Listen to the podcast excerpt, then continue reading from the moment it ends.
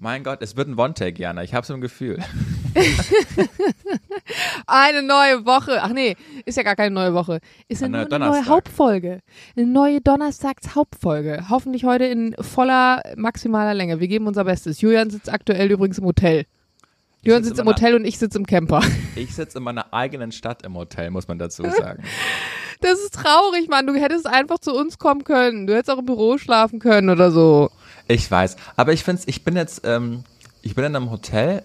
Ich habe das danach ausgesucht. Ich wollte absichtlich mal nicht in meinem Kiez sein. Ich will ein neues Berlin ausprobieren, aber es muss trotzdem sehr Echt? schnell, ja, aber es muss trotzdem sehr schnell zur Arbeit sein. Das heißt, ich bin jetzt zwischen Mitte und zu einer Mitte von Mitte, Wedding und Moabit in so einem Mhm. in so einem coolen Hotel. Guck mal, das ist meine Aussicht von von hier. Ich zeig dir das mal kurz. Ah, ich habe das, glaube ich, vor kurzem schon in deiner Story gesehen. Ah, da bist du. Hier habe ich meinen Arbeitsraum. Ja. Ich bin, genau, das ist, das ist ein, äh, gehört zum, äh, zum Marriott Moxie heißt es. Und das ist echt, das ist cool. Das ist ein cooles Hotel. Das ist lustig, weil ich werde total oft bei Instagram auch von Leuten gefragt, hey Jana, kannst du mir Hotels in Berlin empfehlen? Und ich meine, normalerweise kann man ja selten in der eigenen Stadt, in der man lebt, Hotels empfehlen, weil man ist ja da nicht im Hotel. Aber bei mir in dem Fall, ich bin ja zugezogen und die Jahre davor, als ich in Berlin gearbeitet habe, passte das dann ja auch wiederum schon, dass man mal im Hotel war, konnte ich dann doch einige Empfehlungen aussprechen. Ja. Ja, und das ist echt witzig, weil es ist einfach ein ganz anderes, es ist eine ganz andere Stadt als äh, die, in der wir ja sonst wohnen in Charlottenburg. Und das finde ich ganz toll. Also hier sind, keine Ahnung, also ich habe jetzt gerade links hier gefrühstückt, das ist so ein türkisches Frühstückslokal, da war ich vermutlich der einzige Allmann. Äh, es war aber wirklich geil, so eine ganz neue Frühstücksexperience. Türkisches Frühstück, hast schon, ja klar, du hast lange in der Türkei gelebt, aber wie ultra geil das auch einfach ist. Ja, ich lieb's auch. Ich, Ja. ich, hab- ich suche immer noch nach einem geilen, authentischen türkischen Frühstücksplatz in Berlin. Ich habe bis jetzt noch keinen guten gefunden. Ja, siehste. Nur so die, die abgespeckte Variante. Vielleicht, wo ist das? Ja. Der tü- türkische Frühstücksdings? Äh, direkt daneben, links neben dem Moxie Hotel. Und heute, äh, ja, dann nenn mich produktiv, Julian. Ich war heute um acht bin ich schon aufgestanden. Ich habe oben im Hotel im Gym habe ich Sport gemacht. Dann habe ich ja, dann habe ich Bankgeschäfte gemacht. Dann war ich schon frühstücken. Dann habe ich schon Promo für meinen anderen Podcast gemacht, der gestern rausgekommen ist, wenn ihr das jetzt hört. Und jetzt nehme ich mit dir eine Folge auf und dann gehe ich noch zu Energy. Nämlich Produktu Produktivitäts-Julian aktuell. Also, hör mal. Ja. Ich bin schockiert. Aber ich nenne, Jana, ich nenne dich aktuell noch Trucker Girl, Jana. Ich finde auch, die, wenn du mir Bilder schickst, so mit einem wilden Dutt zusammen und du wieder irgendwie hinter einem äh, großen Lenkrad sitzt, bist du für mich Trucker Kann ich mir gut Jana. vorstellen. Ja. Ja. Pass- Aber pass ich muss auf. sagen, da muss mit mit Trucker Girl, da muss ich kurz dazu sagen, ich habe ja äh, LKW fahrende Menschen auch bei mir in der Family und ähm, es ist schon, also man fühlt sich schon mächtig hinter so einem Steuer, Mhm. ist einfach so. Ist schon ein geiles Gefühl, aber ich glaube wirklich ja, echter Trucker-Fahrer, LKW-Fahrer würde ich heutzutage nicht sein wollen. Ist doch, ist doch RTL 2 völlig egal. Ich glaube, wenn du jetzt noch zwei mehr Stories machst, äh, wollen die eine Doku mit dir drehen. so, aber jetzt erzähl mal, wie war denn dein erstes Fahrerlebnis mit Wohnmobil? War es so spannend wie dein erstes Fahrerlebnis mit einem äh, voll elektrischen Auto?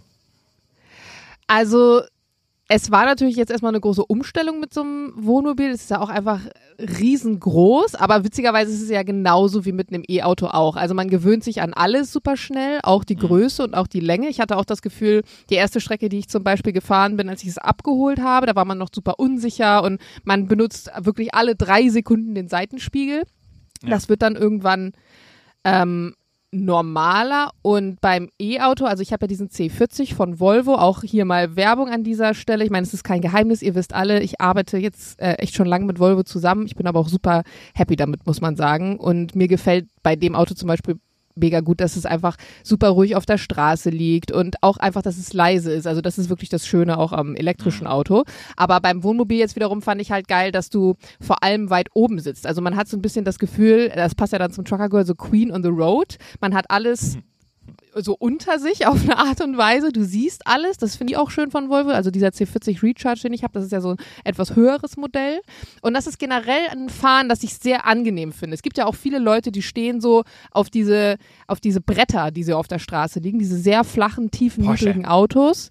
Oh, ist gar nicht mein Fall. Also ich mag das wirklich, dass man einen guten Überblick hat und einfach ein bisschen ja höher sitzt. Ich bin ja auch einmal mitgefahren mit dir und deinem Volvo, als wir Umzug gerade gemacht haben. Da sind wir allerdings nach Potsdam gefahren. Äh, wie ist es da so mit den engen Straßen und Parkplatzsuche in Berlin? Hast du da Bock drauf? Ja. Nicht- Also du warst ja mit dabei.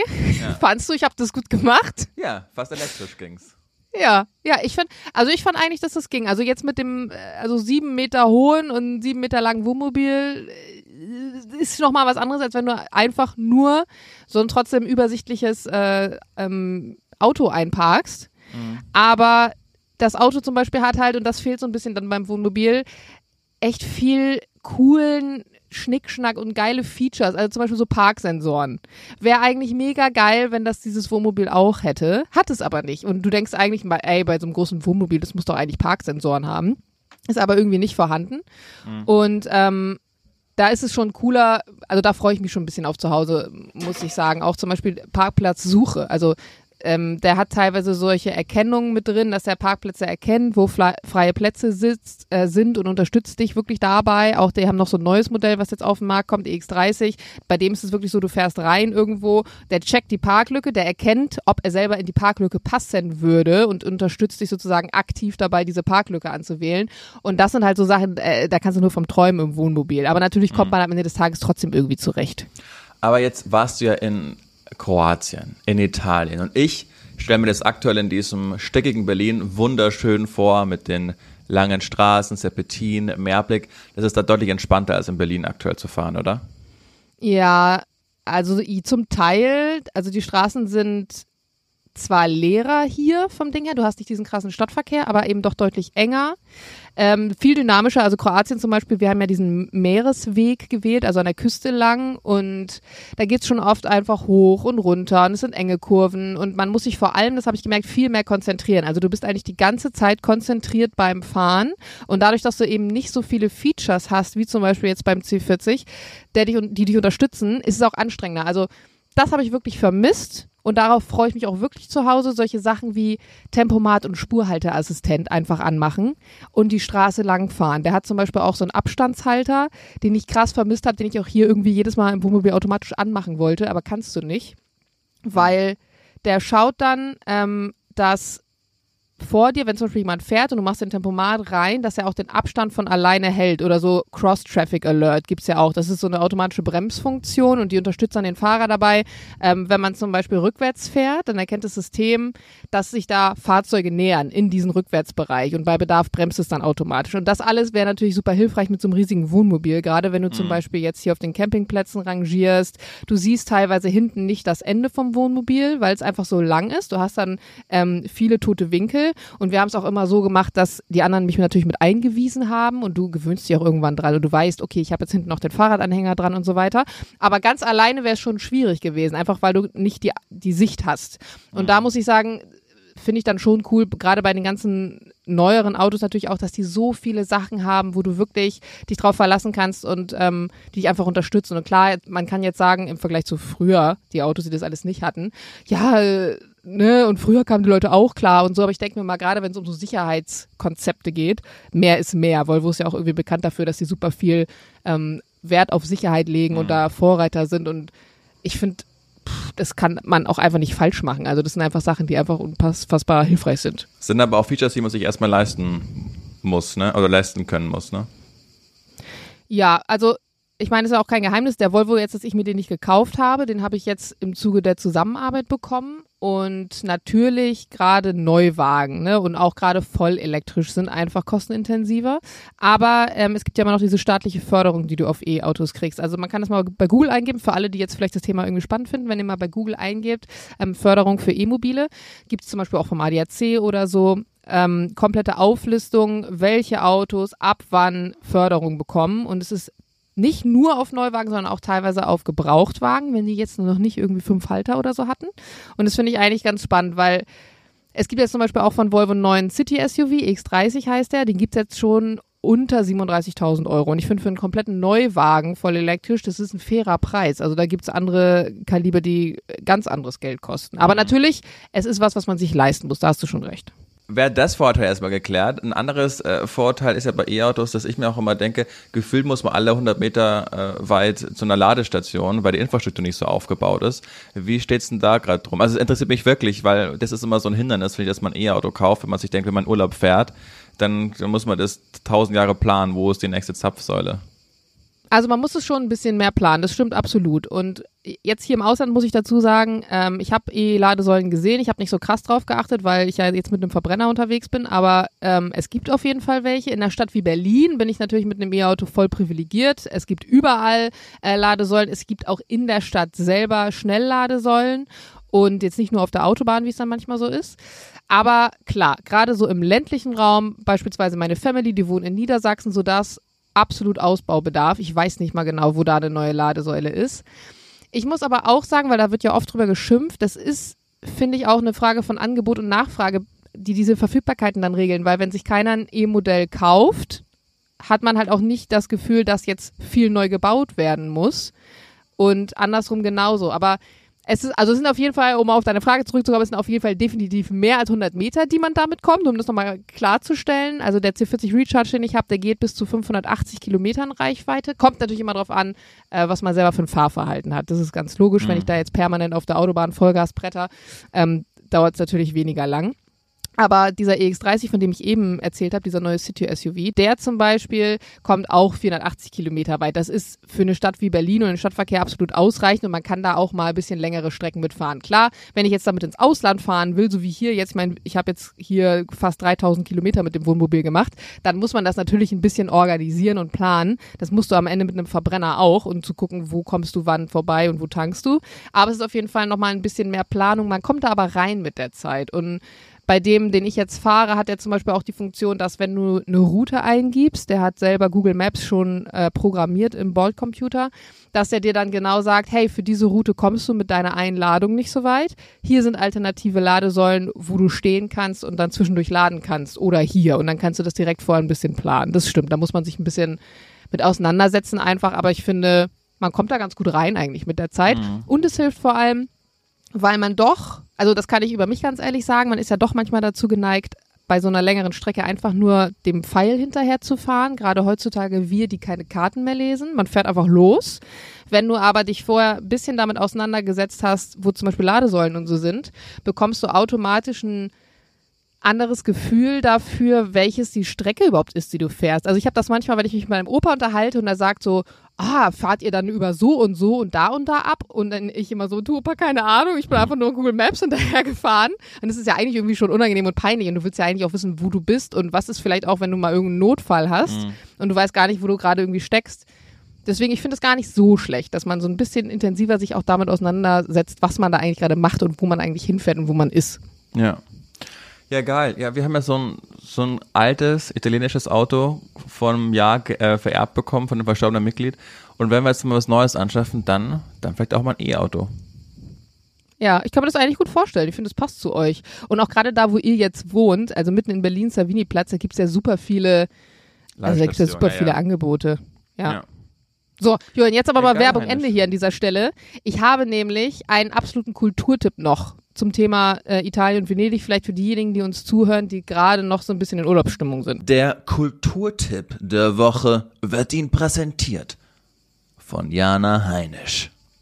Also so ein krasser Kulturtipp, wie du ihn gerade angekündigt hast, ist es doch nicht, aber Venedig ist ja... Der, nicht, der doch nicht ganz so krasse Kulturtipp, wer den nun präsentiert von Jana Heinisch. Also ich wollte nur ähm, was erzählen zum Venedig-Thema noch, weil Venedig selber ist ja eine Stadt, die absolut äh, ja so viel Geschichte beinhaltet und so viele tolle Sachen und du kannst an jeder Ecke irgendwie stehen bleiben und da gibt es eine krasse Story. Aber was es eben auch in Venedig gibt, und das hat, davon hatte mir Lukas erzählt, wir waren auch zusammen da, ist die Biennale.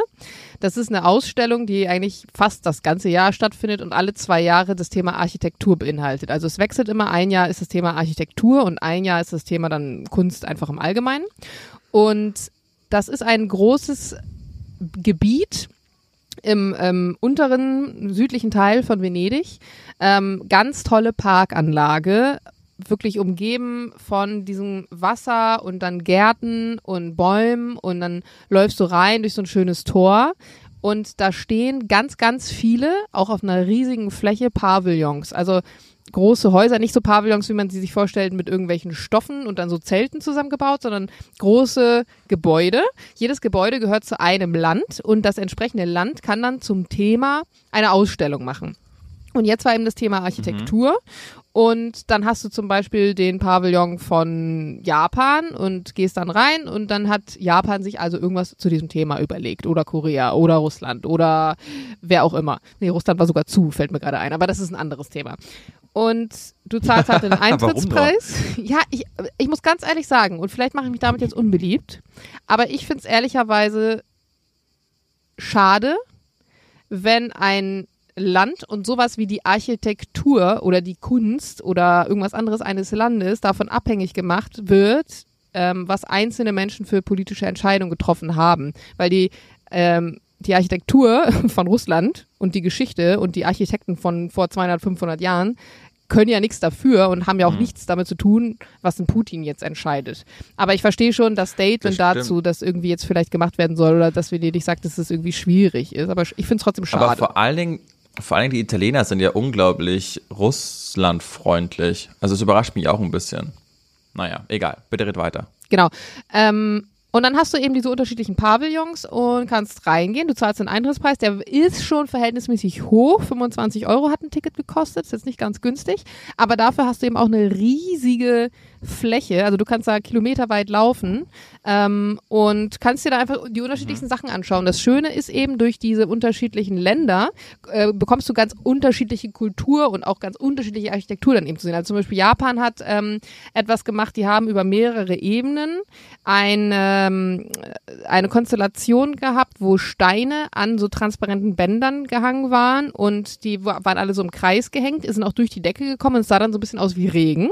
Während zum Beispiel Korea eine digitale Installation gemacht hat, wo du auch mitmachen konntest. Da geht es nämlich um unterschiedliche Statements und Fragen zum Thema äh, Erderwärmung, KI und all diese Dinge. Und die werden jedes Jahr, die machen jetzt jedes Jahr diese Ausstellung, jedes Jahr kannst du dann bestimmte vorgegebene Antworten zu einer Frage beantworten, klicken und die werden dann jetzt über Jahrzehnte ausgewertet, sodass man in ein paar Jahrzehnten sehen kann, wie die Entscheidungen, die wir politisch zum Thema Erderwärmung äh, KI und so weiter beantwortet haben, sich vielleicht auch verändern. Also zum Beispiel war eine Frage bei der KI eine vorgegebene Antwort, ist gefährlich und sollte es nicht geben. Oder eine andere wiederum, äh, ist hilfreich, wenn sie von den richtigen Leuten bedient wird oder whatever. Und man könnte jetzt sehen, ah, wie geben denn in zehn Jahren die Leute die Antworten dazu? Hat sich da ein Trend gezeigt? Gab es vielleicht politische Entscheidungen, wo sich das dann begünstigt oder verändert wurde oder so? Und das fand ich nochmal ganz spannend, vor allem eben mhm. auch an diesen heißen Tagen wie jetzt, wenn Venedig wirklich, also ich war gestern noch um die Mittagszeit da bei 30 Grad und das ist schon echt eine Herausforderung, gerade wenn dann vielleicht viele Läden zu haben, wenn viele Touristen jetzt gerade sind. Ich meine, es ist fucking August, natürlich ist die Stadt brechend voll. Und wenn man dann zwischendurch sagen kann, oh, ich bin in so einem kühlen, schönen Pavillon draußen und gucke mir ein bisschen was Schönes an, fand ich eigentlich ganz nett. Also wer gerade vielleicht in Venedig ja. ist und, und sowas dann noch sucht, äh, große Empfehlung. Und stinkt die Stadt aktuell? Nee, habe ich nicht so wahrgenommen. Es liegt aber vielleicht auch daran, dass ich in einem fucking Wohnmobil lebe, in der es eine Campingtoilette gibt. Also ich bin da vielleicht einfach. Ja. Nein, die Toilette ist gerade leer. Auch eine witzige Story. Ähm, Jules ist ja wirklich jemand, der. Also seine Ekelgrenze ist sehr, sehr. Warte mal, Ekelgrenze ist hoch oder tief? Wie würde man das jetzt sagen? Also er ekelt sich schnell vor Dingen. Seine Ekelgrenze okay. ist sehr niedrig, würde man niedrig, sagen. Niedrig, ja. Und er hat dann auch äh, die Campingtoilette benutzt. Wir haben aber gesagt, da kommt nur Flüssiges rein. Und natürlich muss das irgendwann mal ausgeleert werden. Und dann habe ich am vorletzten Tag, bevor er nach Hause gef gefahren ist, weil er, er ist ja vorher geflogen sozusagen, weil er noch arbeiten musste, habe ich gesagt, oh, eigentlich müsste die Toilette noch leer gemacht werden. So. Und er, er wollte es eigentlich nicht machen und dann wollte es aber irgendwie doch machen, glaube ich, um mir zuliebe. Und er hat es gemacht und Lukas ist mitgegangen und Lukas hat gesagt, der hat wirklich so, so hardcore mit dem Brechreiz gekämpft und Jules und diese Campingtoilette, das war also wirklich ein Hardcore-Thema. Und irgendwie fand ich dann aber richtig stolz auf ihn, dass er es dann doch gemacht hat, dass er sich dann durchgebissen hat sozusagen. Ja. Und jetzt ist sie aber leer. Jetzt habe ich sie nicht nochmal benutzt, weil ich mir dachte, Liebes ja, ist schon ein Liebesbeweis, ne? Liebesbeweis, ja. Boah, ich, also bei mir ist, ich glaube, der Tick, ich und Jules, oder Jules und ich ticken da sehr ähnlich. Meine Ekelgrenze ist auch sehr niedrig. Ich kann zum Beispiel auch nicht mal, ich kann nicht mal in der Arbeit auf Toilette gehen, wenn es nicht gerade Pipi ist. Ich bin da sehr, sehr eigen, was sowas, sowas angeht. In Bayern sagt man, man ist ein Heimscheißer. Ja, das Wort kenne ich. Aber ich finde es schwierig, weil ich kriege total schnell Bauchschmerzen, wenn ich irgendwas drin behalte, was raus will. Und dann könnte ich jetzt nicht acht ja. Stunden auf der Arbeit hocken und dann erst zu Hause aufs Klo gehen. Als ich 18 war, habe ich einen Sportbundesfreiwilligendienst ja gemacht äh, nach dem Abi. Und das war echt ganz toll. Und zwei, dreimal hatten wir so ein Seminar, äh, fünf Tage. Das war echt cool. Es war nur Sportler, man hat nur Sport gemacht und so Theorieunterricht bekommen. Und da war ich fünf Tage lang nicht auf der Toilette. Alter. Das ist richtig ungesund. Boah, ich weiß noch, dass ich mal bei Kindern, also das ist mir jetzt auch generell mit Anton aufgefallen, wenn du Kinder irgendwie um dich rum hast, dann achtest du ja viel mehr darauf, was die essen und wann die auf Toilette gehen. Also es ist ganz wichtig, dass die Kinder gut essen. Ne? Wenn die abends schlecht gegessen haben, sollen die morgens besser essen oder wenn die abends viel essen hatten, ist es okay, wenn die morgens nicht so viel essen und das ist ja einfach noch viel wichtiger, das so zu kontrollieren, genauso wie mit dem auf Klo gehen oder wann war die Windel oder was auch immer. Und ich weiß noch ganz genau, als ich mal in Polen war mit meiner Oma noch. Und ich, ich war schon ab ein Jahr auch teilweise wochenlang mit meiner Oma und Opa unterwegs. Und dass ich da irgendwie drei Tage oder vier Tage nicht auf dem Klo war. Und das war halt voll das Drama als Kind. Und ich weiß noch, da hatte ich dann, ich hatte irgendwie Verstopfung oder so, dass meine Oma wirklich, mir kam es vor, als wären es Stunden gewesen, immer noch mit Seife versucht hat, so mein, mein Po weich zu machen, also ich muss wirklich klein gewesen sein und dann wieder aufs Klo und dann wieder, dann hat sie mir ein ganzes Buch vorgelesen und dann wieder runter. Und was essen und wieder aufs Klo und noch eine Geschichte vorgelesen. Die saß wirklich stundenlang mit mir in Polen bei unserer Urgroßcousine auf dem Klo und es war ist so eine ganz einprägsame äh, äh, Erinnerung und ich weiß auch, dass sie danach, mein Opa und meine Oma besprochen haben, dass sie ganz penibel und explizit darauf achten, wann ich wie aufs Klo gegangen bin und mich dann auch immer gefragt haben, was ich dann auf Klo da gemacht habe. Das wurde ich dann ständig gefragt Ja. über Monate hinweg. wurde Buch geführt. Ja, kann man so Hein- sagen. Ich würde sagen, wir gehen jetzt einen Themenblock weiter. Ja, ist in Ordnung. Aber nein, eigentlich ist ja das Natürlichste der Welt. Ne? Man, man sollte sich gar nicht äh, deshalb, deshalb irgendwie schämen oder sonst was. Aber ich habe eine witzige Geschichte vorbereitet. Warte. Ja. Die witzige Geschichte wird Ihnen präsentiert von Julian Hutter. Und zwar haben wir im Ausland ja einen, beim Urlaub machen einen zweifelhaften Ruf. Ne? Wir sind die Deutschen, die immer die Handtücher, ähm, die mit, mit Handtüchern die Liegen reservieren und wir beschweren uns immer und wir tragen Sandalen mit Tennissocken. Also wir werden schnell verifiziert. So ein Allmann aus Mönchengladbach hat es jetzt aber nochmal auf eine ganz neue Stufe gehoben. Der war nämlich in Menorca im natürlich All-Inclusive-Urlaub zwei Wochen lang.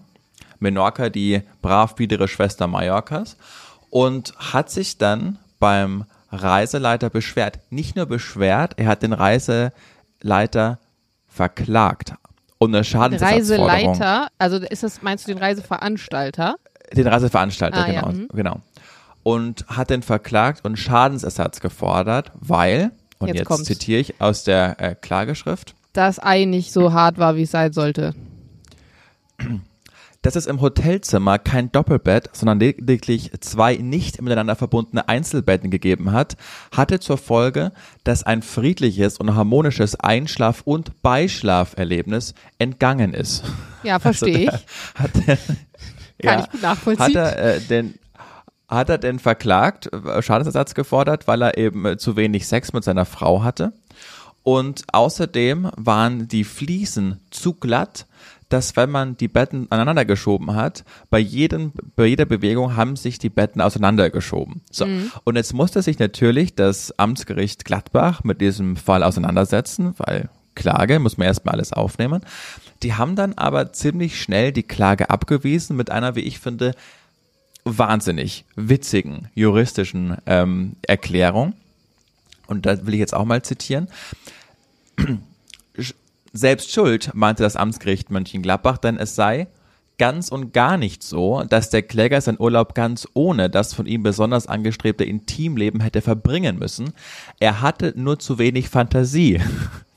Denn diesem sind mehrere, dem Gericht sind, dem Gericht sind mehrere allgemein bekannte und übliche Variationen der Ausführung des Beischlafes bekannt, die auf einem einzelnen Bett ausgeübt hätte werden können, und zwar durchaus zur Zufriedenheit aller Beteiligten. Alter, das ist noch nicht dein Ernst. Welches Gericht war das? Das Amtsgericht Gladbach. So, und dann geht's, äh, dann geht's noch weiter. Äh, die, äh, ähm, Aber vielleicht hat er ein Rückenleiden. Nee, es ging ihm nur darum, dass er es in einem Einzelbett einfach nicht so toll gefunden hat wie in einem Doppelbett. Und der Kläger hat ein Foto der Betten vorgelegt. Auf diesem Bett, äh, Foto ist zu erkennen, dass die Matratzen auf einer stabilen, auf einem stabilen Rahmen liegen, der offensichtlich aus Metall ist. Und deshalb hat das äh, Gericht dann auch noch geschrieben,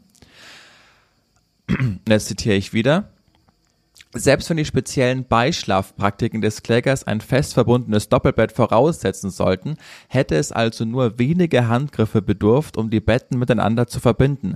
Entweder mit einer Schnur oder mit einem Hosengürtel.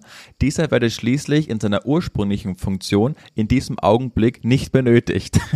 das ist doch die witzigste.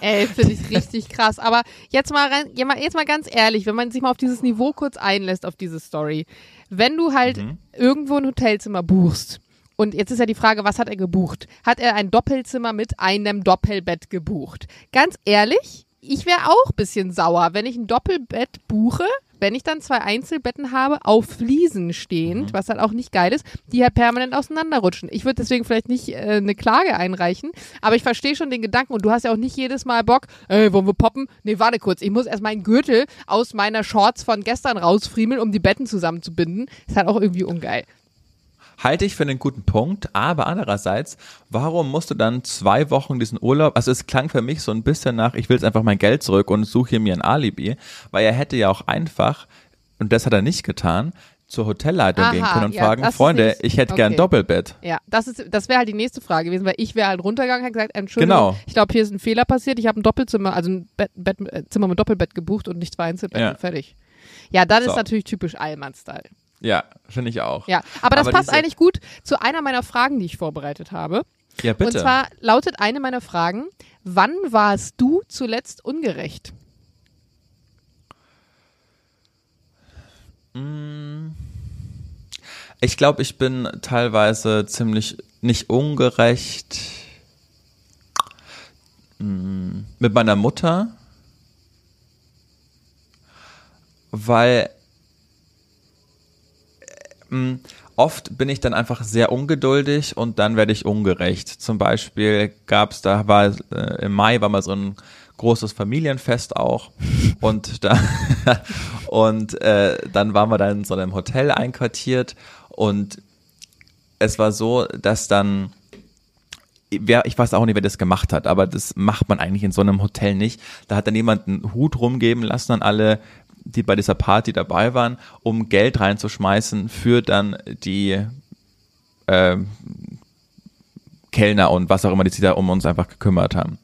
Und ich weiß nicht, wer das losgetreten hat. Auf jeden Fall habe ich das dann gesehen und habe dann den Hut aber so zu mir genommen, weil äh, in der Endrechnung oder auch an dem Abend, du bekommst ja dann immer noch Hotel ja auch immer so, ein, so eine Rechnung und dann schreibst mhm. du da unten einfach deinen Tipp hin. Ne? Also und in einem mhm. Fünf-Sterne-Hotel gibt man nicht einen Hut mit Geld einfach so. Ja, aber du hättest dann den Hut nicht diesen, geben müssen, du hättest äh, auch das Geld nehmen rausgenommen. Können. Genau, das habe ich auch gemacht. Mhm. Und dann hat aber meine Mutter nicht mitbekommen, dass ich den Hut dann äh, zur Seite gelegt habe, sondern sie hat gedacht, okay, das war's jetzt. Und ich habe dann einfach äh, beim Tipp den Betrag geschrieben und sie dann auch nochmal den Hut aber zusätzlich gegeben. Und das war am Ende eines sehr langen Tages. Und ich habe dann auch gesagt, oh, das kann doch nicht dein fucking Ernst sein. Warum hast du das einfach? Das ist wir, Sophie und ich zahlen das Ganze. Du hast nichts damit zu tun. Warum gibst du denn jetzt diesen Hut auch nochmal? Wir haben das doch schon alles geregelt. Das war, war schon ein erheblicher Betrag einfach. Mhm.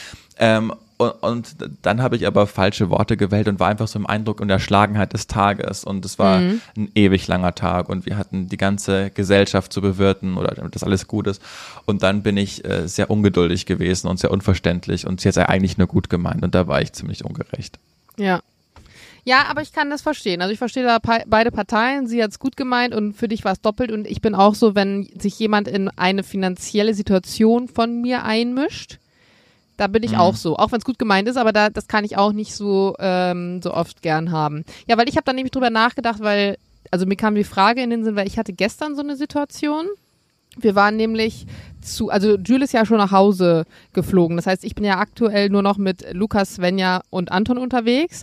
Und da kann mhm. es natürlich schneller mal passieren, dass man sich so ein bisschen wie das dritte Rad am Wagen fühlt, weil das ist eine Familie mit Kind und ich bin so als Patentante noch mit dabei. Und manchmal kommt so ein bisschen das Gefühl von, vielleicht denken Leute, ich bin die Nanny oder so auf, weil natürlich ich mich auch viel um Anton kümmere und man sieht, dass wir eine sehr enge Bindung so haben. Und deswegen dachte ich mir und die anderen auch, hey, äh, vielleicht werde ich jetzt auch mal ein, zwei Sachen einfach alleine machen. Und dann sind wir gestern, äh, nee, wann war denn das? Wir sind rübergefahren nach Venedig Festland sozusagen, weil wir ja auf dem Lido waren und waren äh, erst in dieser Ausstellung, was ich erzählt habe vorhin von der Biennale. Mhm. Und ähm, natürlich musst du bei so einem Tag mit Kind dich immer nach dem Kind richten. Wann macht es Mittagsschlaf? Wo macht es dann Mittagsschlaf? Hat es vor Mittagsschlaf was gegessen? Wenn nein, ist es dann nach dem Mittagsschlaf was? Wenn ja, wo? Und so weiter und so fort. Und viele Sachen spielen sich einfach bei den beiden natürlich dann irgendwie automatisch ab und es ist selbstverständlich, bei mir aber dann halt nicht. Und mir fehlt dann manchmal so die Kommunikation. Und dann gab es so eine Situation, wo wir dann eben echt lange schon in dieser Biennale Ausstellung waren und es war eigentlich Lukas Idee und auch Lukas Wunsch und ich war jetzt nicht diejenige, die gesagt hat, ich muss unbedingt in die Biennale. Mein Ziel war eigentlich zum so ein bisschen Antiquitäten gucken, Vintage, die Stadt anschauen.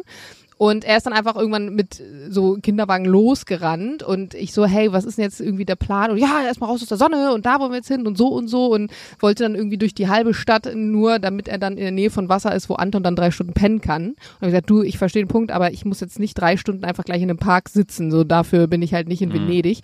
Und ich glaube, da ist es dann manchmal so, wenn man zwei Wochen aufeinander hockt, ja, ja. ist es einfach nochmal auch ein Unterschied, bist du im Pärchenurlaub, wo es eigentlich nur um deine eigenen Bedürfnisse geht oder richtest du dich jetzt mhm. eigentlich gerade gerade noch, sind halt Freunde trotzdem, aber nach einer fremden Familie und deren Wünschen.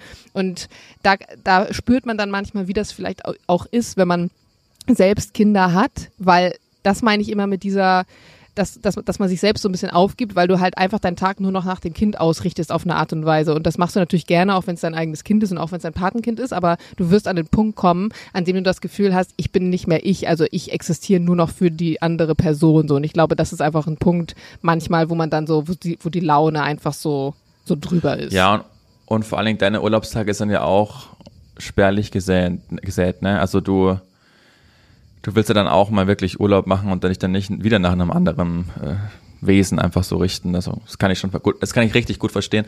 Ich war ja mal ein halbes Jahr habe ich in äh, San Diego studiert und war dann auch in so einem Studentenwohnheim und habe nicht mal, obwohl ich da mit meinen wirklich drei richtig guten oder zwei, den dritten kann ich nicht so gut, aber zwei richtig gute Kumpels da waren wir zu viert in diesem Dorm waren, ähm, hatten mussten wir uns ja auch äh, so ein Schlafzimmer zu zweit teilen. Also du hattest nicht mal ein Schlafzimmer für dich. Oder eine mal no morgens schon aufgestanden ist, ne, um fünf. Genau, ja. ja. So there were no privacy at all. Und da kannst du dich so gut verstehen, wie du willst, aber wenn du ein halbes Jahr lang immer mindestens einer Person ausgeliefert bist und du nicht mal einen Rückzugort, äh, Rückzugsort hast, klar kommst du dir da einfach irgendwann mal in die Quere. Und ähm, an, am Anfang, vor allen Dingen ich als Einzelkind, wenn ich meine Ruhe haben wollte, hatte ich einfach immer meine Ruhe. Also ich war immer in der privilegierten Position zu sagen, okay, wenn ich Gesellschaft will, dann rufe ich meinen Cousin oder meine Freunde oder wen auch immer an. Und wenn nicht, dann bin ich halt auch einfach allein und ich liebe es auch einfach alleine zu sein. Also jetzt hier, wo ich in diesem Hotel bin, mega. das ist liebe ich. Ähm, so, und, und am Anfang hat's da brutal gekracht, weil so vier 19-jährige Jungs, äh, die da aufeinander sitzen und sich eigentlich von der Uni gut kennen, aber sich dann mal richtig kennenlernen, wenn du zusammenlebst und dann auch so Macken des anderen einfach, die, ja jeder hat, die ich auch habe dann war es oft so, dass wir uns echt nur so nach zwei, drei Monaten hat es oft so gekracht einfach bei uns und dann haben wir ausgemacht, okay, jeder braucht mal seinen Freiraum. Und dann, wenn ich nur mein Handtuch um die Schulter genommen habe, wussten die Jungs, okay, wir lassen Ülen jetzt mal einfach in Ruhe und da bin ich so fünf, vier, äh, vier fünf Stunden an an den Strand runtergegangen und hatte da so meinen Spot und hab da gelesen und da wusste, okay, wir fragen den jetzt nicht, ob wir mitkommen sollen, sondern der geht da jetzt einfach, weil er es einfach braucht und ja. das muss man auch einfach jedem Voll mal wertvoll, zugestehen. aber ne? Dass die das dann ja. so mitgemacht haben. Das ja. erinnert mich auch gerade krass daran, ähm, mit diesen ganzen Fernsehproduktionen und Germany's Next Topmodel und alles andere auch, also jede Fernsehproduktion, wo irgendwie viele Leute mit zugange sind. Leute sagen immer, wie kann das sein, dass die sich so anzicken und was sind das für Menschen? Und ich denke mir immer so, Alter, ihr seid schon genervt, wenn ihr mit Freunden in Urlaub fahrt nach einer gewissen Zeit. Überleg mhm. dir mal, du bist ein halbes Jahr oder drei Monate meinetwegen oder so in einem Haus mit 20 anderen Weibern oder auch meinetwegen Leuten, wenn es eine andere Produktion ist, die du nicht kennst. Du hast keine Privatsphäre. Es ist nicht nur so, dass du mit Freunden dir ein Zimmer teilst, sondern du teilst dir mit acht Fremden ein Zimmer. Und dann ist es ja noch so, dass Produktion um dich rumrennt, dass permanent eine Kamera auf dich ist, dass du nicht sagen kannst, was du vielleicht denkst, von dem du aber nicht willst, dass es irgendwann mal halb Deutschland im Fernsehen siehst. Und das ist eine Situation, auf die du dich mental halt gar nicht vorbereiten mhm. kannst, weil du dir gar nicht vorstellst, wie das ist. Und dann kommen noch so Sachen dazu wie, ja. es gibt nicht genug Essen für alle oder was weiß ich was. Und da geht ja super schnell, dass dann die Laune einfach im Keller ist und man einfach Leute so an so, ein, an so eine Grenze absichtlich bringt, um sie dann zum Eskalieren oder zum Ausrasten zu bringen oder so. Ja, ja, absolut. Ja, und mit dem spielen die ja auch die Produktionsfirmen. Ne? Die wissen ja ganz genau, dass dann Sachen passieren, weil die Umstände einfach so sind. Ja, ja, und bei vielen Produktionen ist es ja so, dass zum Beispiel auch da richtig Psychologen mit dabei sind, die gucken, wie kann man jetzt Leute, also wie bringt man Leute dazu, sich unwohl zu fühlen. Also zum Beispiel eine gewisse Raumtemperatur über diese Klimaanlagen einzustellen, weil man weiß, dass es eine Raumtemperatur, bei denen Leute gereizt sind. Oder Kopfkissen auf eine gewisse Art und Weise zu präparieren, weil man weiß, ah, dann pennen die schlechter. Das heißt, die haben tendenziell auch schlechtere Laune und all solche Dinge ähm, sind halt gang und gäbe. Mhm. Und damit also innerhalb von Wochen hast du dann jemanden einfach so weit, dass er da vielleicht irgendwie durchdreht und vielleicht auch Sachen sagt, die er sonst nicht sagen würde, weil er einfach auch nicht die Möglichkeit hat, mal Dampf irgendwo abzulassen in Privatsphäre oder seine Zeit zu haben. Du konntest ja auch bei uns zum Beispiel damals, wir hatten auch Leute noch, die minderjährig waren, du konntest ja nicht einfach sagen, ich gehe mal raus und lese ein Buch. Du warst ja in der Villa mehr oder weniger, ich will jetzt nicht sagen eingesperrt, aber du hattest nicht die Möglichkeit zu sagen, Leute, ich gehe mal an den Strand, weil du hättest immer eine Aufsichtsperson gebraucht. Es gab aber nur eine für uns 20 Mädels, das heißt, alle mussten immer beieinander sein oder es musste jemand von der Produktion da sein, sein, der aufpasst. Und der einzige Tag, an dem ich wirklich machen konnte, was ich wollte, war der Tag, nachdem ich rausgeflogen war. Als ich dann nämlich auch direkt aus dem Hotel oder aus, dem, aus der Villa, wo wir waren, ausgecheckt wurde. Also wenn du rausfliegst, wirst du auch direkt aus der Villa rausgenommen in so ein Hostel gebracht. Also da ist dann die Reise auch für dich offiziell vorbei. Und der Morgen danach war dann der erste Tag, wo ich an dem Strand in der Nähe, ich glaube Venice Beach war das sogar, äh, ein Croissant essen gehen konnte. Ohne dass 20 Leute um mich rum waren und ohne dass mir gesagt wurde, was ich jetzt zu tun und zu lassen habe. Und irgendwie ist es schon sehr, sehr äh, verbildlich darstellend dafür, wie diese Situation auch irgendwie war auf eine Art und Weise. Aber super spannend. Das heißt, aus dieser Luxusvilla kommst du dann einfach in ein Hostel, was du dann wieder ja. ein Zimmer mit drei anderen ja. Männern also du hast, vermutlich wir hatten abends, das weiß ich noch, die Entscheidung, musste. das war so 21 Uhr, glaube ich. Dann fährst du noch im Bus mit allen nach Hause. Alle haben ihr Foto oder was auch immer, du selber nicht. Dann musst du deinen Koffer packen. Wir hatten damals eine sehr, sehr enge Bindung alle miteinander, die Kandidatinnen auch. Also das war noch das war noch die alte, war noch die alte Riege sozusagen. Ich hatte zum Beispiel noch so eine Art mhm. Poesiealbum, wo Leute noch was reingeschrieben haben und so. Und ähm, da stand dann wirklich einer von der Produktion und gesagt, so, du musst jetzt los. Und ich so, hä, ich muss noch meinen Koffer packen. Ja, los jetzt, los. Also du hast auch nicht die Zeit noch zu sagen, wir essen noch was zusammen, wir sagen noch Tschüss oder, sondern du musst jetzt los, dann wirst du ins Auto gesteckt, ins Hostel gefahren, da abgeladen und dann war es das für dich. Also das ist wirklich, zack, bumm, jetzt ist vorbei. Und auch gerade so okay, Leute, die wir noch dabei hatten mit 16, ich glaube, das war richtig krass für die. Also für mich war es schon schwer mit 19, weil man, man hat auf einmal das Gefühl, etwas versagt zu haben auf eine Art und Weise, obwohl das natürlich absoluter mhm. Quatsch ist. Aber es ist schon so, dass dir wird die Glamour-Welt in dem Moment genommen, die Chance, die Hoffnung, das Ziel auf was Großes, denkst du zumindest dann. Und dann bist du wieder zack in der Realität angekommen. Und der Rückflug, also ist der, der bezahlt worden von ja, ProSieben? Ja, okay. ja, das ist ganz normal ging am nächsten Tag zurück. Okay. Und das war eigentlich ganz süß, weil ich, ich hatte voll das Übergepäck, das weiß ich noch, weil wir, man kriegt ja so viel Werbedeal-Zeugs hinterhergeschmissen, auch diese ganzen mhm. Maybelline-Koffer und was wir damals so alles hatten. Und ähm, dementsprechend ist dein Gepäck viel mehr. Und dann äh, warte ich so einen ganz süßen ähm, Flughafenmitarbeiter, der einfach so ein Auge zugedrückt hat. Man konnte es dann trotzdem mitnehmen. Aber hundertprozentig hätte ich Übergepäck gehabt, hätte ich es wahrscheinlich selber zahlen müssen. Aber ich weiß es nicht, keine Ahnung. Ist jetzt auch egal. Okay. Das, das soll auch gar nicht das Thema der heutigen Folge sein. Ich habe äh, noch eine andere Situation. Ist, ist nicht so ein richtiger Brr-Moment, aber ist schon, ja, ist schon was, wo ich mich, wo ich mich kurz unangenehm gefühlt habe. Und Hören Sie nun den nicht richtigen Brr-Moment, aber dennoch etwas, bei dem sich Jana unwohl gefühlt hat, präsentiert von Jana Heinisch.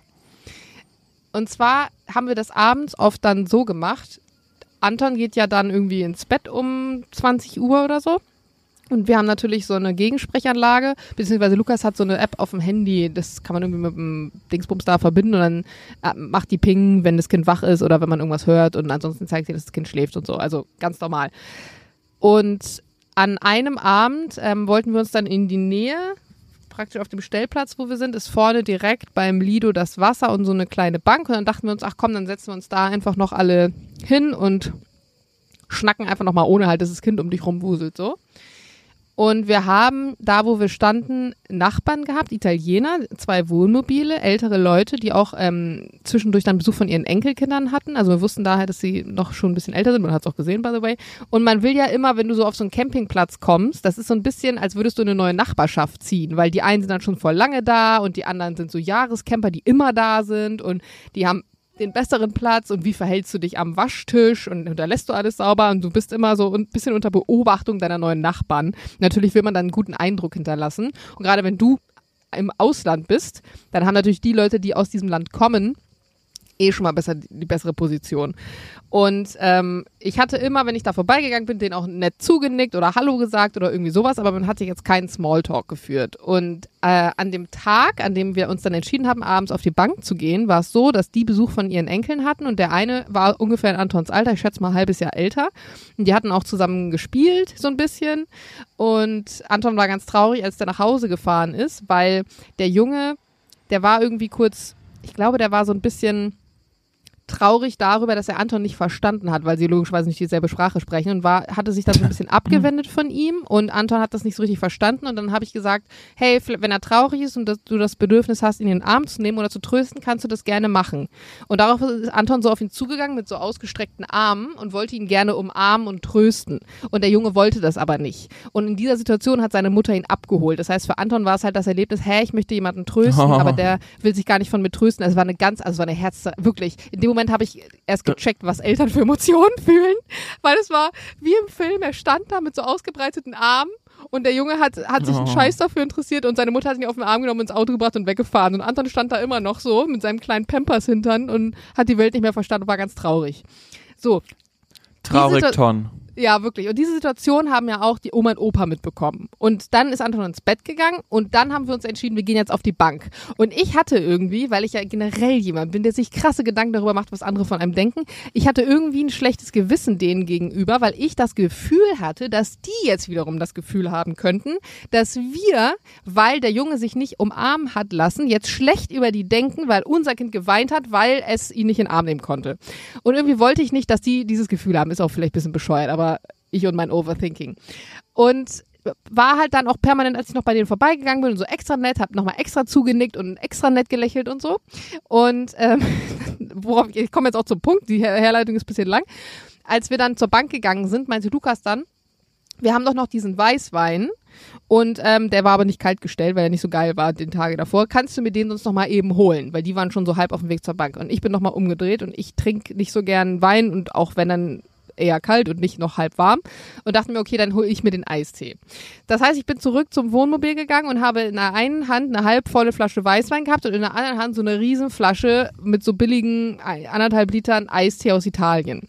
Und dann komme ich da mit Crop Top an und so einer halben Shorts und so verwuschelten Haaren und laufe so bei den Nachbarn vorbei und dachte mir, oh mein Gott, du bist zwar 30 Jahre alt, aber du wirkst gerade wie diese 16-Jährigen, wenn die sich wie früher, wahrscheinlich war das nur zu unserer Zeit, irgendwo am Park zum Saufen getroffen haben. Also einfach nur zum Abhängen und zum Saufen mit so einer Flasche Wodka und dann noch so Energy-Getränken und sich dann so treffen. Und so habe ich mich gefühlt in dem Moment, als ich bei denen vorbeigelaufen bin und dachte mir so, okay, wie kann ich jetzt möglichst erwachsen und normal wirkend an den vorbeigehen mit einer Flasche Wein in der Hand und der anderen Hand so dieser Eistee, was auch so überhaupt nicht zusammenpasst. Und dachte so, okay, und du hast einen Eistee gegeben? Ich, ich, so, nein, ich bin einfach dran vorbeigegangen und hab so nett gelächelt, so als wäre es das Normalste der Welt. Aber ich dachte mir so, oh mein Gott, Heidrich, warum machst du dir so Gedanken darüber? Ist doch scheißegal, es interessiert dich wahrscheinlich nicht mal. Der denkt wahrscheinlich darüber nach, was die Lösung von seinem Kreuzworträtsel von am Morgen ist und es interessiert ihn nicht mal, ob du da gerade Wein in der Hand hast oder nicht. Aber ich habe mich so, ich habe mich so von oben aus der Vogelperspektive gesehen und dachte nur so, Mädchen, du bist so gestört, über was du dir Gedanken machst. Und das Lustige war halt, dass wir kurz vorher auch noch drinnen waren. Wir stehen ja auf dem Campingplatz. Ähm, das ist eine lustige Konstellation. Es ist eigentlich ein Altenheim und ein Heim auch, wo Menschen mit Behinderung noch sind. Und die haben einfach noch so eine große Wiese und so Stellplätze für Camping. Aber du kannst auch in dem Altenheim selber zum Beispiel zum Getränkeautomat gehen oder zum Süßigkeitenautomat und dir da irgendwas rausziehen. Und das hatten wir an dem Abend halt auch schon gemacht, weil wir alle irgendwie Bock auf so ein Eis oder so Smarties oder so hatten. Und es war halt auch wieder so ein Move, wo man denkt, okay, erwachsene Leute in den 30ern, die gehen nicht zu irgendwelchen Automaten halb äh, um, um 22 Uhr und holen sich dann Smarties oder so raus. Und deswegen war ich eh schon so in meinem Kopf in diesem Vibe, so, oh Gott, die denken, wir sind völlig strange oder so, die scheiß Deutschen. und habe mich irgendwie voll geschämt, bei denen da jetzt vorbeizulaufen mit diesem Wein und diesem Eistee. Ich finde, in solchen Momenten, ähm, dann wird das Selbstverständlichste zu einem ganz schwierigen Unterfangen. Zum Beispiel, dann denkt man so, okay, was mache ich mit meinen Armen? Hä, warum hängen meine Arme so komisch rum? Wie ja. geht man? Wie geht ich man eigentlich so, richtig? Was machen meine ich jetzt Arme für den Eistee Bewegungen? unterm Arm und dann in der anderen Hand dazu dann noch die, die Weinflasche oder trage ich einfach in jeder Hand eins? Oder gucke ich vielleicht noch mal ganz unauffällig auf mein Handy? Oder hole ich noch die Laktosetabletten, damit die checken? Und äh, wirklich, also so, so richtig bescheuert eigentlich. Ich finde witzig, dass du sowas hast. Ja, ich habe sowas total viel. Also bei mir, Ja. man denkt ja immer, ich bin so jemand, der so krass, dem ist es scheißegal, was andere über einen denken, aber es ist ja gar nicht so. Also ich bin jemand, mir ist es wahnsinnig wichtig, wie meine Außenwirkung ist, weil ich nie als jemand wahrgenommen will, werden will, der anders ist, als er in Wahrheit ist. Also ich will immer, dass Leute mich so wahrnehmen, wie ich denke, dass ich bin und kann das überhaupt nicht haben, wenn Leute dann denken, ich bin anders. Aber meistens, wenn man sich solche Gedanken darüber macht, dann passiert genau das, weil dann wird man so verkrampft Ja. und macht so Sachen, die man vielleicht normalerweise nicht machen Ja, würde. klar. Das ist also wirklich richtig dämlich. Na, siehste. Und ganz viel hören uns jetzt und denken sich, ach, zum Glück ist das bei Jana genauso. Kann sein. Jana, erste Frage von mir. In wie viele Essen glaubst du, wurde dir schon gespuckt? Oh, keine Ahnung, ich kenne keine Statistiken. Vielleicht in fünf? Weil es ist, es ist ja bestimmt schon mal passiert. Muss ich ja nicht unbedingt Also ich bin ja liegen. Flugbegleiterin, das heißt, ähm, über diesen Job sagen ja viele Leute, wenn du ein scheiß Cockpit hast, dann spucken die, die Seniors gerne mal ins Essen, wenn sie das Essen reinbringen. Und ich kenne auch solche Fälle, wo praktisch wir, du wirklich so ein scheiß Cockpit hast, die einfach sich nur unterirdisch verhalten und wenn die dann sagen, hey, kannst du uns was von den Hot Meals bringen, einfach der Senior oder Purser oder wer auch immer reinspuckt. einfach so als Strafe. Das ist so Ähm, eklig. Das ist schon widerlich, ne? Ähm, aber keine Ahnung, ich kann es dir nicht sagen. Wahrscheinlich fünf. Aber du, wenn ich es nicht weiß, in dem Ja. Moment ist es mir auch scheißegal, weil ich weiß es ja nicht. Und es offensichtlich hat es geschmeckt. Unwissenheit ist oft ein Segen. Ja. Ich glaube auch, dass es bestimmt so fünf bis zehn Mal schon war. Aber es passt noch zu meiner zweiten Frage, weil die dreht sich auch um etwas, das man nicht weiß. Und zwar lautet meine zweite Frage, wenn du eine Sache wissen könntest, deren Lösung bereits existiert, also jetzt nicht irgendwie was in der Zukunft, wann explodiert die Sonne oder so, sondern eine Sache, von der es eine Lösung schon gibt oder ein Ergebnis, das aber nicht bekannt ist. Welche würdest du wählen, welche du wüsstest? Also bei mir wäre es zum Beispiel, ich würde gerne wissen, wie viele außerirdische Zivilisationen es in Wahrheit gibt, die irgendwie mit unserer vergleichbar ist. Also jetzt nicht irgendeine Se- Insektenart auf irgendeinem Planet, sondern schon eine Art Gesellschaft. Und das Universum ist so groß und es wird wahrscheinlich gibt es welche, vielleicht aber auch nicht. Keiner weiß es, aber es ist eine Tatsache, die gerade entweder besteht oder nicht besteht. Mhm. Spannende Frage. Ich hatte letztens auf einer Hochzeit, auf der ich eingeladen war, das Glück, mit jemandem zu sprechen, mit einer Frau, die war so in unserem Alter. Die war die Tochter der deutschen Botschafterin in Russland, Oha, in okay. Moskau. Äh, super spannend, Diplomatentochter. Du hast ja dann auch, bis du, glaube ich, 25 bist, äh, eine Immunität in allen Ländern. Die, ist, äh, die spricht ganz viel Sprachen, ist äh, in Afrika gelebt, ist immer mit ihrer Mutter so rum ähm, oder mit ihrer Family so rumgezogen. Und man denkt ja immer so, okay, im Hintergrund passiert gerade wahnsinnig viel. Also was so Bundesnachrichtendienst angeht oder einfach äh, MI6 oder FBI oder wie auch immer. Also ganz viel wissen wir ja einfach nicht. Und man denkt, naja, im Hintergrund regeln die bestimmt total viele. Dann hört man wieder mal so Situationen oder Sachen, dass äh, Unterhändler permanent Russland und Ukraine und wie auch immer verhandeln und und die hat mir aber gesagt, dass unser Bundesnachrichtendienst wirklich genauso scheiße ist, wie man sich's, wie man sich's äh, vorstellt. Krass, darfst du das sagen? Darfst du das überhaupt sagen? Ich plaudere kein interner aus, aber der muss wirklich, also der muss wirklich genauso scheiße sein, wie man sich das oft denkt. Und immer so, äh, der muss immer von den Briten oder von wem auch immer, müssen immer die ganzen Sachen äh, gesteckt werden, damit wir da auch hinkommen. Und das finde ich irgendwie total scheiße. Weil ich hatte gehofft, dass, dass Deutschland als, keine Ahnung, ja schon viertgrößte Wirtschaftsmacht der Welt ja schon so einen geil funktionierenden äh, Bundesnachrichtendienst haben, die halt ganz viel einfach abfangen. Und das habe ich mir aber schon ganz oft gedacht, wenn dann wieder so eine so eine Zelle aufgehebelt wurde, ne, ob es jetzt eine islamische äh, Zelle war oder eine rechtsradikale, dann ist immer, dann denkt man sich immer so, ja geil, dass das passiert ist, aber wenn man dann den Artikel durchliest, steht dann immer, dass es bei Accident passiert ist, also als, als Zufall, weil, sie, weil, der, weil da irgendeiner, und nicht, weil sie das, das wir die wochenlang oder monatelang beobachtet haben und letztendlich so eine riesen Operation dazu geführt hat, dass sie die aufhebeln, sondern weil die sich irgendwie doof verraten haben oder doch Ja. völligen Zufall haben. Irgendwie das, äh, ich will aber, dass sie das richtig äh, rausgefunden haben. Und ich, also okay, ich weiß jetzt, dass der deutsche Bundesnachrichtendienst echt scheiße ist, aber ich würde voll oft gerne mal mit so, so James Bonds sprechen, weißt du, also was da im Hintergrund wirklich aktuell passiert, von dem wir womöglicherweise zum Glück gar keine Ahnung haben, was da alles auf diplomatischem Weg alles passiert oder was alles vereitelt wird oder das finde ich super spannend.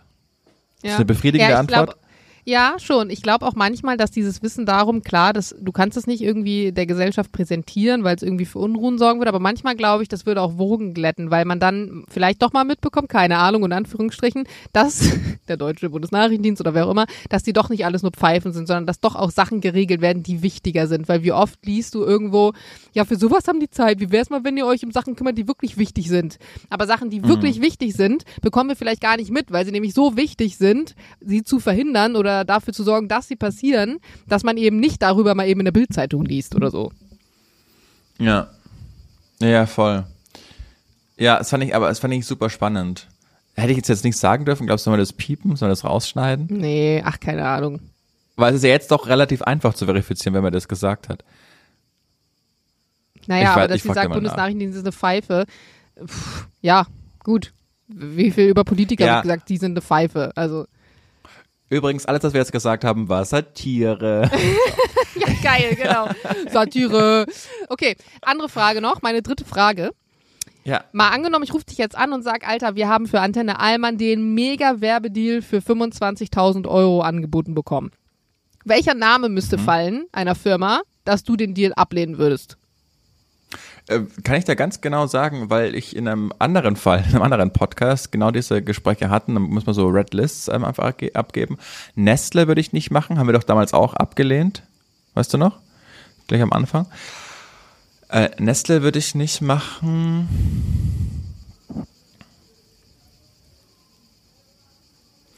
Ich würde vermutlich,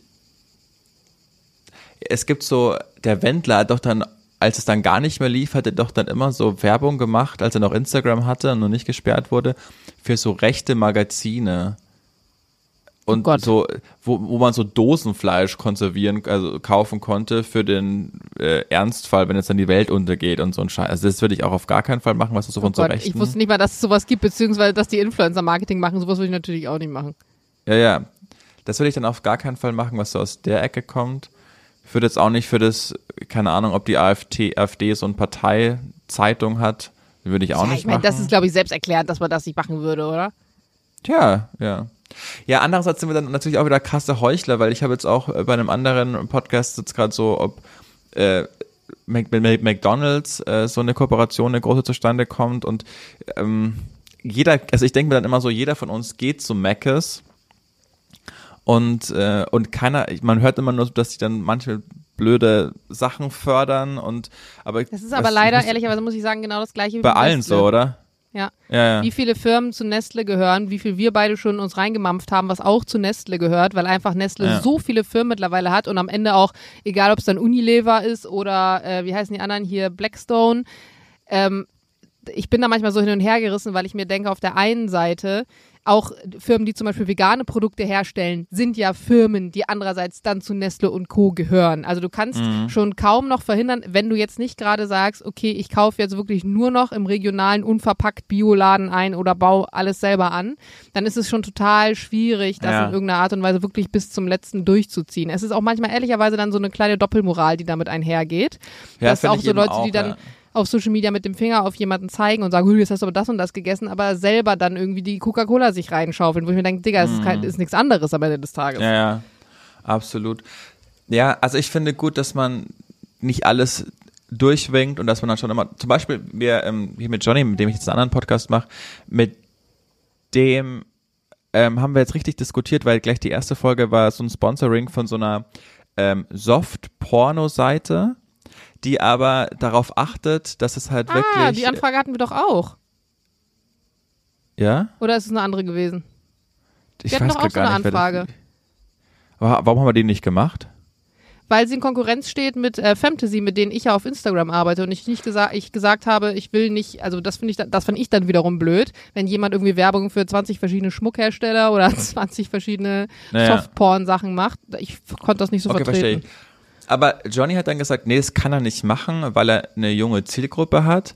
Und dann habe ich, äh, dann habe ich aber gesagt, naja, aber schau mal, wenn man schon ähm, Pornos konsumiert, dann lass uns doch wenigstens ein ähm, Beispiel dafür geben, wie es, wie man es richtig macht, wo nämlich auf, die, die schreiben sich nämlich auf die Fahne, dass sie äh, Frauen zu nichts drängen, dass immer das Set äh, gut ähm, begleitet wird, dass die einfach äh, super Produktionen haben, wo alle, wo alles fair ist, wo alle getestet sind, also einfach die, die höchsten Standards gesetzt werden, wo mhm. sich jeder, wo jeder zufrieden ist und sonst was. Und dann habe ich gesagt, aber das ist doch eigentlich gut, wenn man, wenn man weiß, dass eh jeder, äh, in, vor allem in dem Alter, äh, mit, keine Ahnung, 16 bis 20 oder was auch immer, ähm, die da alles solche, auf solche Seiten gehen, dann lass uns doch lieber schauen, dass äh, wir eine, eine Seite anbieten, die sich das auf die Fahne schreibt, einfach alles richtig zu machen und alle humanitären Standards mehr als einzuhalten und äh, so ein Fair Trade Produkt, wenn man auch so will, ähm, anbieten. Vielleicht ging es ihm eher darum mit dem Argument, äh, generell das Thema Sex oder das, generell Pornograf äh, das Thema Pornografie mit einer jungen Zielgruppe anzusprechen, weil man ja auch oft sagt, Pornos generell sind schädlich und das sollte man nicht und so weiter und so fort. Ja, ja, genau. Also, äh, ja, wir haben auch echt einen super Kompromiss gefunden. Ich weiß gar nicht, wie es jetzt, wann es kommt, ist ja egal. Aber ähm, ich finde echt wichtig, dass man nicht alles durchwinkt und hauptsächlich nur auf das Geld schaut, sondern wirklich sagt, okay, kann man das verantworten und wie machen wir das da? Und äh, deshalb eine gute, gute Frage von dir. Und bei ja. dir? Ich habe den Was letzten würdest du es ablehnen? Pornos? Nö. Nein, welchen äh, 25.000 äh, Euro, ach so, die du sorry, um darauf zurückzukommen. Ähm, ich würde alles, was mit irgendwelchen Versicherungsdienstleistern äh, zu tun hat, also beispielsweise Clark ist ja jemand, der sehr viel Instagram-Werbung macht und so. Ähm, sowas finde ich alles schwierig. Also alles, was mit einer Art Vertrag Wieso? einhergeht. Naja, bei, bei Clark ist es ja zum Beispiel so, das ist ja eine, eine Dienstleistung, die sagt, hey, ähm, du hast den Überblick ähm, über unterschiedliche Versicherungen, die du hast, verloren, wir regeln das für dich.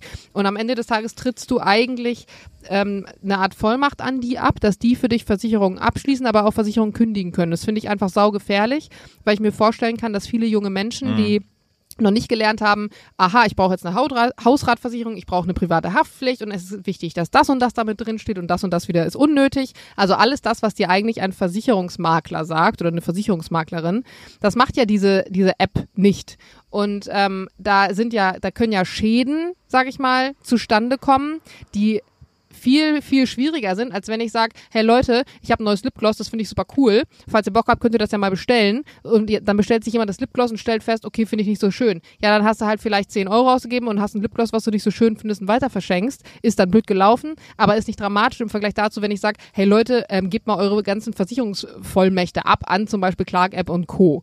Und da, das ist eine mhm. Sache, die finde ich schwierig. Genauso wie mit medizinischen ähm, ähm, so sowas wie zum Beispiel Zahnaufhellung, Zahnoperation, Zahnschienen. Äh, letztens hatte ich eine Anfrage für Beinverlängerung. Also all diese Dinge, wo What? ich mir denke, sag mal, äh, Entschuldigung, ja. aber das dafür haben wir Ärzte und das finde ich einfach fahrlässig, ehrlicherweise. Mhm. Es muss trotzdem jeder für sich selber entscheiden. Ich will das jetzt auch nicht Leute gegen Hessen. Ich habe auch eine Freundin, die, hat auch, die macht auch Werbung für Clark App. Ähm, sie ist trotzdem meine Freundin. Deswegen muss ich das aber nicht gut finden. Und deswegen würde ich es halt auch nicht machen. Ja.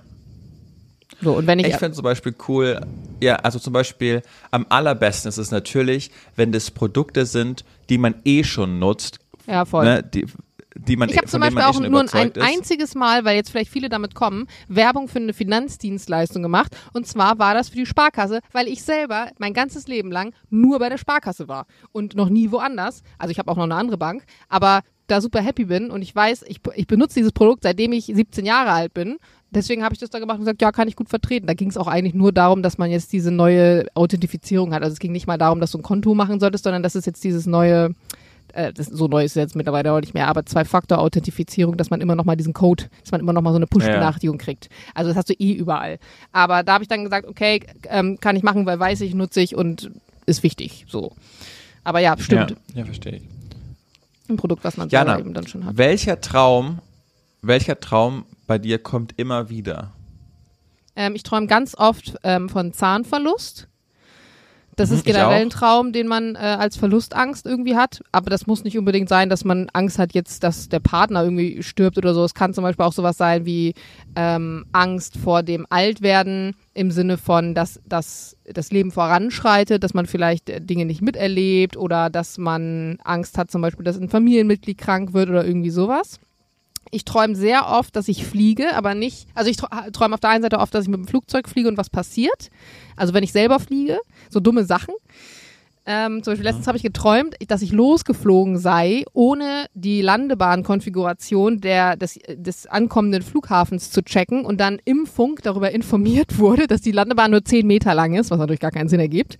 Und ich dann von meiner Flugschule angefunkt wurde, die mich zur Sau gemacht haben, wie ich denn so dumm sein könnte, einfach loszufliegen, ohne zu checken, ob ich da überhaupt landen kann. Und dann bin ich so, mhm. Kennst du dieses Stadium, wenn du aufwachst, aber noch nicht wach bist? Du bist so, dir ist bewusst, dass du gerade geträumt ja, ja. hast, aber du bist noch nicht so richtig wach-wach. Und in diesem Stadium habe ich dann darüber mhm. nachgedacht und dachte mir so, hä, wie dumm bist du eigentlich, dass du fliegst? Wie viel da passieren kann? Bist du eigentlich komplett bescheuert? Warum gehst du dieses Risiko ein? Und dann bin ich irgendwann aufgewacht, aufgewacht und habe gedacht, hä, bist du dumm? Du hast die Scheiße zwei Jahre gelernt. Warum hast du Angst davor? also richtig bescheuert. Das träume ich oft und ich träume oft davon, dass ich selbst fliegen kann. Und im Traum fühlt sich das aber extrem das echt an, weil ich einfach meine obere Bauchmuskulatur anspanne und dann richtig merke, wie ich so langsam vom Boden abhebe.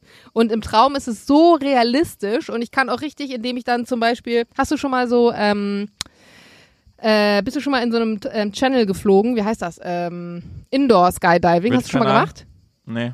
Mhm. So fühlt sich das an von der Art und Weise. Und es ist ja auch so. Also, dass du zum Beispiel, du kannst die Arme ausstrecken und indem deine Hände oder deine Arme eine bestimmte Richtung dann vorgeben, drehst du dann nach links oder nach rechts. Das heißt, es ist ja schon ähnlich auf eine Art und Weise, aber das dann im Traum nochmal zu spüren, ist irgendwie schon witzig. Das habe ich früher als Kind auch oft geträumt, aber jetzt schon lange nicht mehr. Ich träume oft, das ist total witzig, dass ich in, im Harry Potter Universum bin und auch die ganzen Zaubersprüche kann, aber dann nichts passiert. Also dass nur manchmal irgendwie ah. dann Spruch rauskommt, ähm, aber expecto patronum, aber da kommt nichts und alle denken so, hä, bist du doof? Doof. Dann äh, träume ich oft, dass ich nochmal Abiturprüfung habe und ich weiß aber, ich, ich Mathe und ich Leute, warum soll ich denn jetzt dieses Abitur nochmal machen? Ich arbeite seit fünf Jahren, ich habe studiert, ich habe eine okay. Ausbildung gemacht. Es ergibt überhaupt keinen Sinn. Was soll ich denn eigentlich hier? Und kann natürlich dann auch gar nichts. Und dann sitzt aber immer Sophie neben mir, neben der ich abschreiben kann. Ah, geil. ja, guck mal, das könnte ein Hinweis darauf sein, dass äh, Sophie dir auf eine Art und Weise sehr viel Sicherheit im Leben gibt und du das Gefühl hast, dass mit ihr an deiner Seite du vieles schaffst, was ja auch so ist. Und dass unterbewusst ja. du immer noch eine Versagensangst vor manchen Dingen hast. Naja, glaube ich auch. Aber es ist witzig, ja. dass so manche Träume einfach immer wieder kommen. Und letzte Frage, Heinisch, was ist dein Spirit Animal?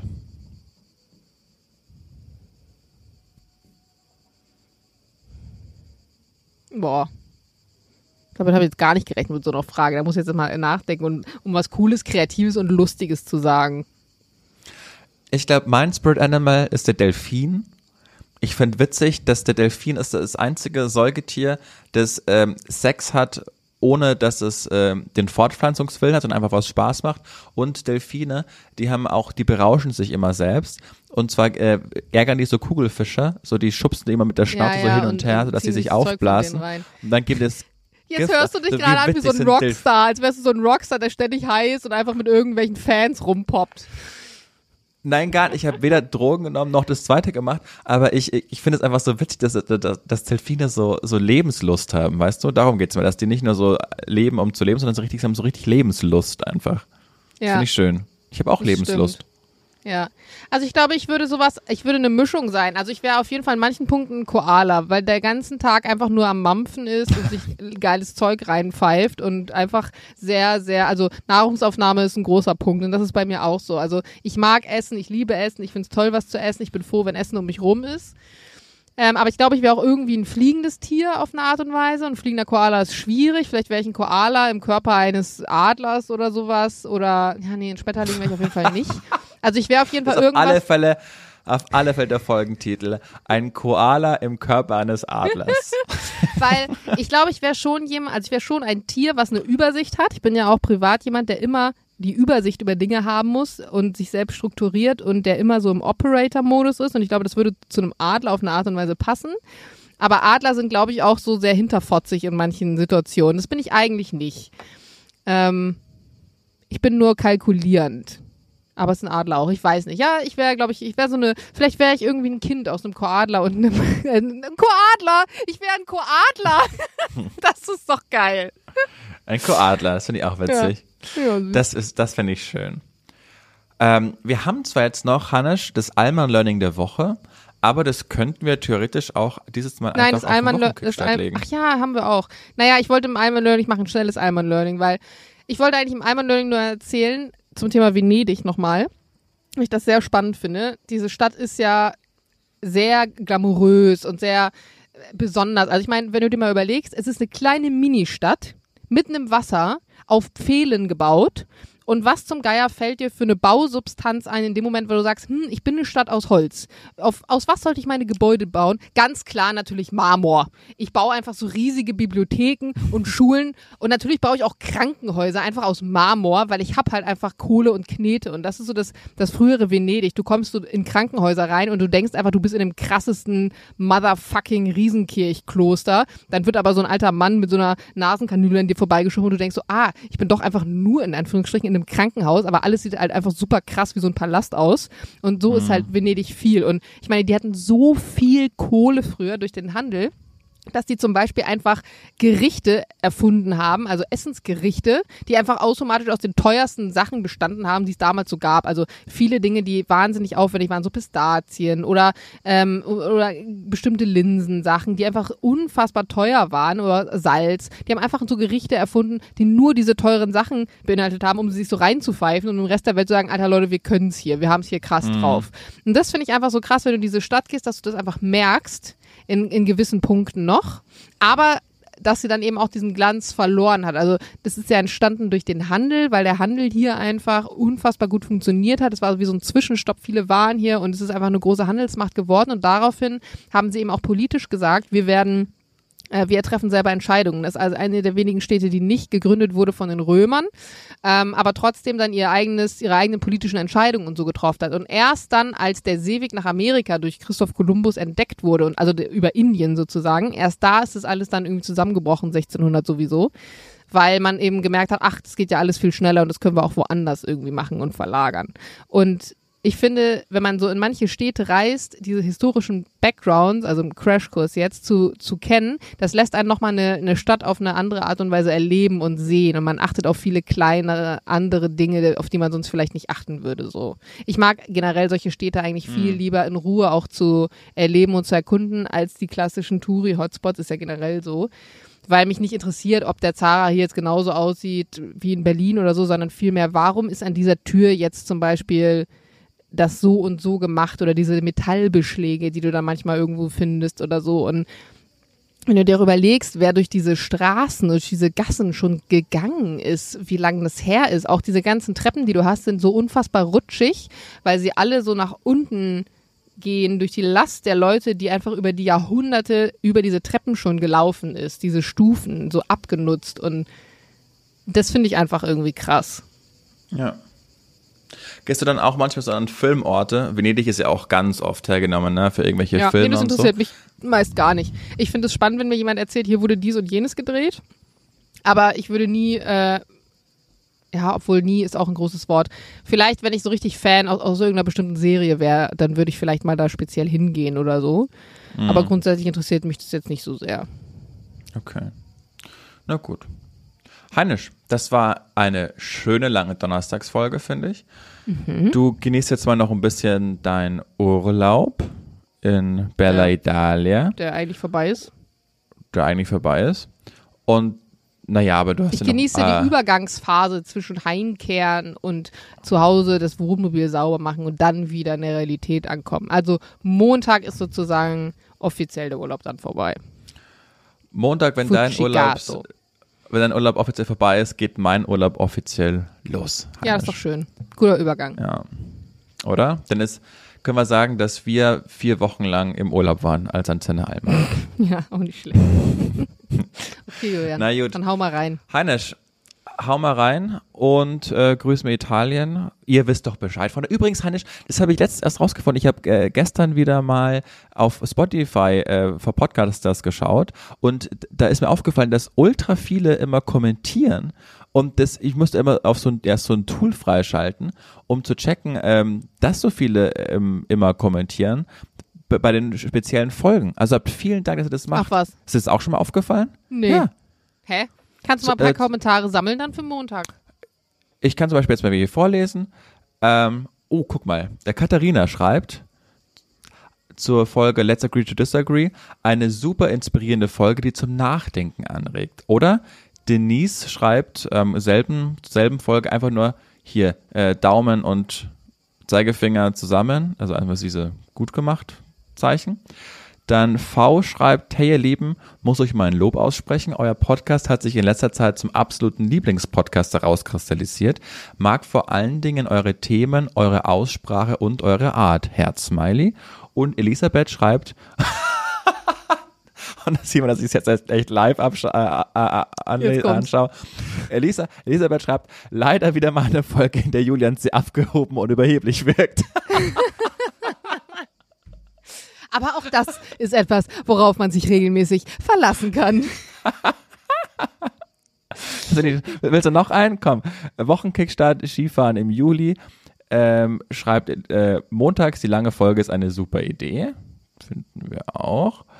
Oder äh, Ach, das war, als ich habe, die Wochen zu tauschen. Äh, die Folgen immer. Oh, guck mal.